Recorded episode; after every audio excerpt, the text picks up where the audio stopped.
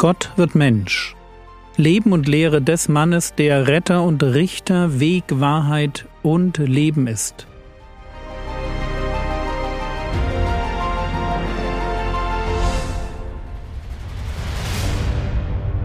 Episode 113 Licht leuchtet auf in Galiläa. Vielleicht am Anfang mal ein Wort zu der Chronologie, die ich im Rahmen meines Podcasts verwende.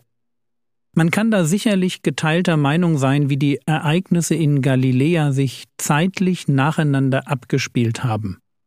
Diese unterschiedlichen Meinungen entstehen dadurch, dass es in den Evangelien sowohl eine irgendwie zeitliche Reihenfolge als aber auch eine thematische Sortierung der Ereignisse gibt.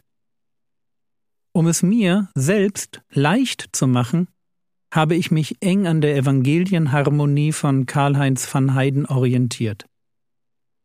Und wer das Leben Jesu mal in einem Rutsch durchlesen will, dem empfehle ich seine Chronik des Lebens Jesu. Aber kommen wir zurück zu dem Herrn Jesus. Der ist inzwischen in Galiläa angekommen und bevor wir weitermachen, müssen wir einen Blick auf die dahinterliegenden, größeren Zusammenhänge werfen. Und damit meine ich die prophetische Dimension, die sich hinter dem Umzug von Judäa nach Galiläa verbirgt. Diese, nennen wir sie mal, Vertreibung des Herrn Jesus aus dem Süden ist nämlich kein Zufall. Sie passiert nicht einfach so, sondern sie war genau so von Gott gewollt und Jesaja formuliert Jahrhunderte vorher. Matthäus Kapitel 4, die Verse 13 bis 16. Und er verließ Nazareth und kam und wohnte in Kapernaum, das am See liegt, in dem Gebiet von Sebulon und Naphtali, damit erfüllt wurde, was durch den Propheten Jesaja geredet worden ist, der sagt, Zitat, Land Sebulon und Land Naphtali, gegen den See hin, jenseits des Jordan, Galiläa der Nationen. Das Volk, das in Finsternis saß, hat ein großes Licht gesehen. Und denen, die im Land und Schatten des Todes saßen, ist Licht aufgegangen. Also, Jesus zieht nach Galiläa und schlägt sein Hauptquartier in Kapernaum auf. Kapernaum liegt am See Genezareth. Und jetzt wird es spannend. Es heißt nämlich in dem Gebiet von Sebulon und Naphtali. Quizfrage: Was ist damit gemeint? Und die Antwort geht etwa so. Sebulon und Naphtali sind Söhne Jakobs. Wie üblich entwickeln sich aus den beiden Personen ganze Stämme, die denselben Namen tragen. Sebulon und Naphtali sind also zwei Stämme Israels, die bei der Eroberung von Kanaan unter Josua mit dabei sind und denen je ein eigenes Siedlungsgebiet zugesprochen wird. Und dieses Gebiet lag ziemlich genau dort, wo sich später eben dann Galiläa befinden sollte. Wenn Jesus also nach Galiläa kommt, dann kommt er historisch betrachtet ins Gebiet von Sebulon und Naphtali. Auch dann, wenn zur Zeit Jesu die Siedlungsgebiete der Stämme schon lange keine Rolle mehr spielen. Aber dafür spielt etwas ganz anderes eine Rolle, nämlich eine Prophezeiung aus Jesaja 8 und 9. Hören wir uns die einmal an. Jesaja 8, Vers 23. Doch nicht bleibt das Dunkel über dem, der von der Finsternis bedrängt ist. Das Dunkel ist ein Bild für Hoffnungslosigkeit. Wenn das Dunkel weichen muss, dann besteht noch Hoffnung. Also hören wir nochmal Jesaja 8, Vers 23. Doch nicht bleibt das Dunkel über dem, der von der Finsternis bedrängt ist. Wie die frühere Zeit dem Land Sebulon und dem Land Naphtali Schmach gebracht hat, so bringt die spätere den Weg am Meer, das Land jenseits des Jordan und den Kreis der Nationen zu ehren. Also, die frühere Zeit hat dem Land Sebulon und Naphtali Schmach bereitet. Grund dafür war das Verhalten seiner Könige. Die waren nämlich alles andere als gottesfürchtig, was dazu führte, dass die Assyrer ins Nordreich Israels einfallen und alle Einwohner des Gebiets Naphtali deportieren. Und zwar bevor dann das ganze Nordreich deportiert wird.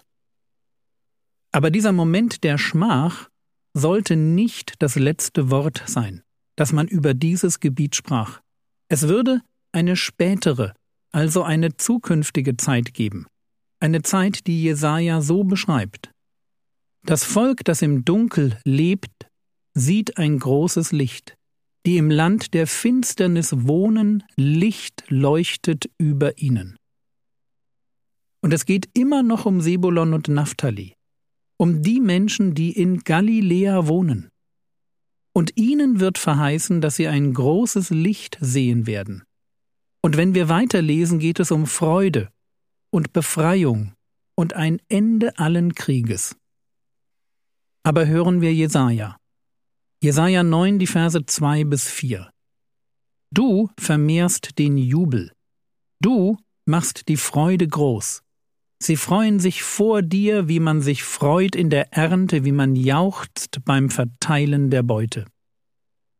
Denn das Joch ihrer Last, den Stab auf ihrer Schulter, den Stock ihres Treibers zerbrichst du wie am Tag Midians. Denn jeder Stiefel, der dröhnend einherstampft, und jeder Mantel in Blut gewälzt, verfällt dem Brand, wird ein Fraß des Feuers. So, das sind Bilder, prophetische Bilder für Freude, für ein Ende aller Unterdrückung, für eine Zeit des Neuanfangs. Das ist, was Jesaja verheißt. Und er beschreibt den Grund für die Freude bei denen, die im Land Sebulon und Naphtali wohnen, also in Galiläa. Jesaja beschreibt die Freude noch genauer. Er sagt in Jesaja 9, die Verse 5 und 6, denn ein Kind ist uns geboren, ein Sohn uns gegeben, und die Herrschaft ruht auf seiner Schulter. Und man nennt seinen Namen wunderbarer Ratgeber, starker Gott, Vater der Ewigkeit, Fürst des Friedens. Groß ist die Herrschaft, und der Friede wird kein Ende haben auf dem Thron Davids und über seinem Königreich, es zu festigen und zu stützen durch Recht und Gerechtigkeit, von nun an bis in Ewigkeit. Der Eifer des Herrn der Heerscharen wird dies tun. So, wir lesen diesen Text und denken an Weihnachten. Ich jedenfalls tue das. Aus Sebulon und Naphtali, in der Geschichte der Inbegriff für Dunkelheit, geistlicher Gottesferne und strafendem Gottesgericht, wird ein Gebiet das von Licht heimgesucht wird. Noch einmal Matthäus 4, Vers 16. Das Volk, das in Finsternis saß, hat ein großes Licht gesehen, und denen, die im Land und Schatten des Todes saßen, ist Licht aufgegangen. Jesaja hatte das prophezeit. Und mit Jesus, der seinen Wohnsitz nach Kapernaum verlegt, erfüllt sich diese alte Prophezeiung.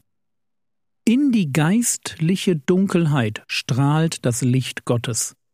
Gottes Licht strahlt, weil Gott ein Herz für die Underdogs hat, weil es für Gott keine hoffnungslosen Fälle gibt. Wo die religiösen Autoritäten, erst mit Johannes und dann mit diesem Jesus aus Nazareth, zunehmend ihre Probleme bekommen, weil Jesus einfach nicht in ihr Denken hineinpassen will, da lässt Gott sein Licht im fernen Galiläa aufgehen. Und wie geht sein Licht, also seine Wahrheit auf? Naja, so wie sie das immer tut, durch die Predigt.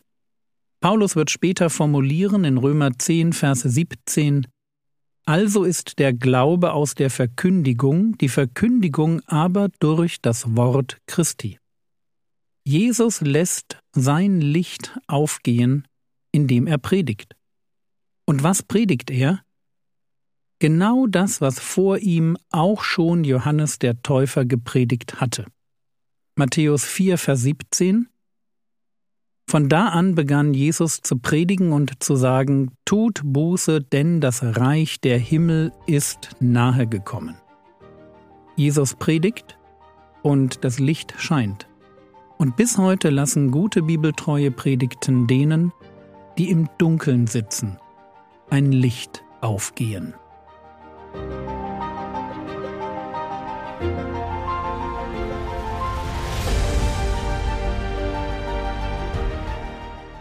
Was könntest du jetzt tun?